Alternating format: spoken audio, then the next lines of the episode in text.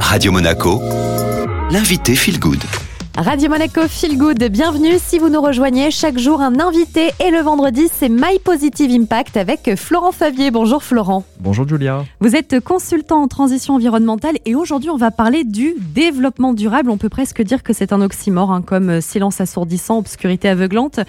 Est-ce que vraiment, Florent, le développement, il peut être durable, c'est-à-dire stable, ou en fait c'est vraiment une contradiction En 1987, quand cette notion a été définie, ça voulait dire un développement qui réponde à nos besoins sans compromettre les capacités des générations futures à répondre aux leurs. Donc si cette idée se limitait il y a 35 ans à contenir le développement en l'adaptant aux capacités de la planète, aujourd'hui en 2021, on arrive presque à deux notions quasiment inconciliables l'environnement se dégrade de manière exponentielle. La population et la surconsommation explosent. Prenez l'exemple d'aujourd'hui, en 7 mois, on exploite les ressources naturelles que la planète met un an à régénérer. On rejette entre 8 et 10 millions de tonnes de déchets plastiques dans l'océan chaque année dans le monde. 60% des oiseaux d'Europe ont disparu ainsi que 70% des insectes en 40 ans, la pêche industrielle vide tous les jours un peu plus la mer de ses poissons. Donc oui, la remise en question de cette expression et du modèle de vie qui va avec se pose très sérieusement. Parce que le terme développement traduit quand même une augmentation de la production de manière un peu continue, tandis que durable peut donner bonne conscience à ceux qui aimeraient bien voir notre impact sur l'environnement diminuer sincèrement, mais sans rien vraiment changer nos habitudes.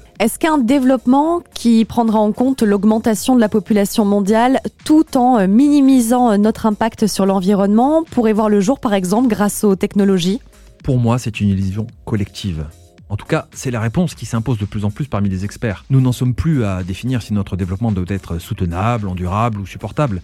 Nous devons surtout imaginer comment le rendre moins dommageable pour un futur plus désirable. La décroissance, c'est un mot qui effraie ceux qui voient une régression, c'est pourquoi il faut davantage aller vers une sobriété respectueuse des limites planétaires. Là, j'utilise les mots euh, du directeur du développement durable du groupe Bouygues, Fabrice Bonifay, qui connaît bien la question. Comment éviter de faire peur avec ce mot décroissance qui euh, nous renvoie, euh, quand on l'entend en tout cas, à un avenir pas vraiment excitant? Le problème vient pas de notre consommation directement, mais de notre surconsommation. Non seulement c'est inutile de surconsommer, mais certaines études montrent même que ça rend triste. Et il ne suffit pas de consommer moins, il faut aussi consommer mieux des produits manufacturés, issus de production locale, c'est meilleur pour l'économie, et dans un esprit plutôt circulaire, pour réemployer les ressources plutôt que d'en retrouver de nouvelles et de gaspiller. Il y a une question à se poser à chaque fois qu'on est pris d'une crise d'achat compulsif, et ça arrive à tout le monde. Qu'est-ce qui me satisfera le plus? Faire un achat sans doute euh, superflu, que je regretterai peut-être dans quelques jours, ou choisir d'avoir un impact positif sur la planète? Ce changement est à la portée de tous, dès lors qu'on comprend les conséquences positives et négatives de nos actes, sans jamais culpabiliser.